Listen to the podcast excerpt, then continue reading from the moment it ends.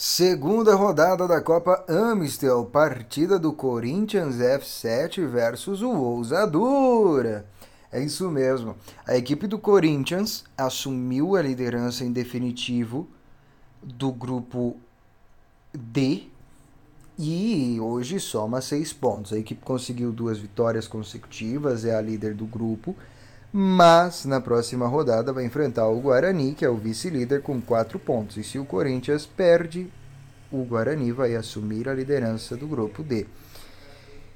Foi um jogo muito marcado por paciência.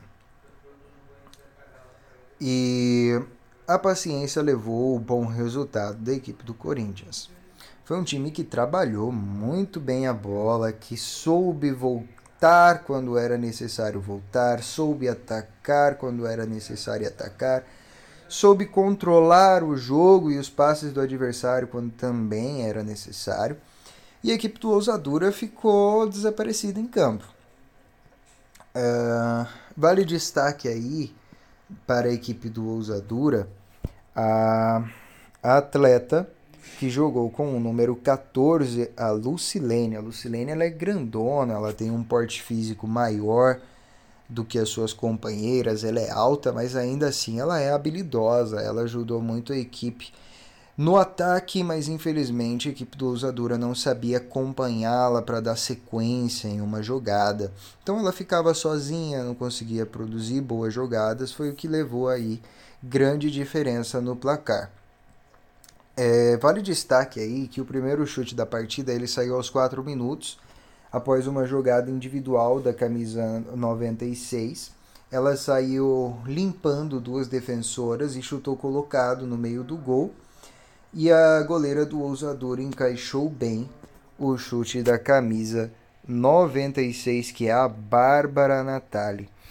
Ela deu o primeiro chute do jogo, ainda com 4 minutos para a equipe do Corinthians. A equipe do Corinthians, até os 9 minutos ainda do primeiro tempo, jogou melhor, foi mais objetiva nas jogadas, com passes mais precisos, e a equipe do Ousadura tem dificuldade para se aproximar do gol do Corinthians. A camisa 14, ela foi o destaque da, da equipe do Ousadura, ela fez bem o corredor do lado direito, mas ela não recebeu apoio e logo encontrava duas a três defensoras do Corinthians na, na sua frente, o qual dificultava a jogada. Aos 16 minutos, a camisa 4 da equipe do Corinthians, ela pegou uma bola que sobrou na entrada da área, ela tentou o chute, o chute foi pela linha de fundo do lado direito. O Corinthians ele estava mais próximo já desde o primeiro tempo de abrir o placar. Aos 19 minutos do primeiro tempo, a camisa 50 ela recebeu uma bola do lado esquerdo do gol das ousaduras e entrou com bola e tudo para abrir o placar do jogo. Esse gol, gente, foi gol de PlayStation. A camisa 50, que é a Marcela, ela simplesmente entrou com bola e tudo. Sabe aqueles lances que você não tem um goleiro na sua frente no videogame e aí você se depara entrando dentro do gol? Foi isso que aconteceu, gente. Ela entrou com bola e tudo. E vale destaque também a camisa 98 da equipe do Corinthians, a Bruna Nunes, ela jogou muito bem. A Bruna ela foi diferenciada no jogo para o Corinthians, ela tem uma ótima habilidade individual e também coletiva para produzir chances de gols.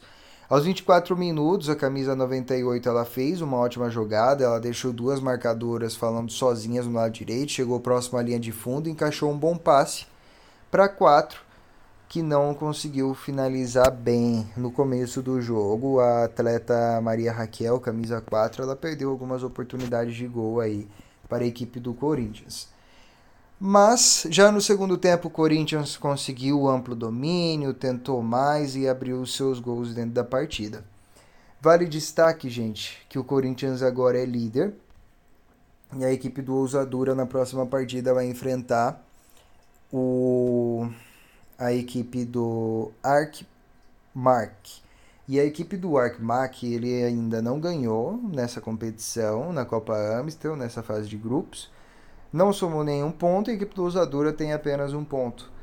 Então, também como vamos ter aí a rodada do Corinthians contra o Guarani, vamos ficar atentos aí às pontuações para ver a luta pela classificação da fase eliminatória da Copa Amistel. Com informações para a equipe Playball, Daniel Renier.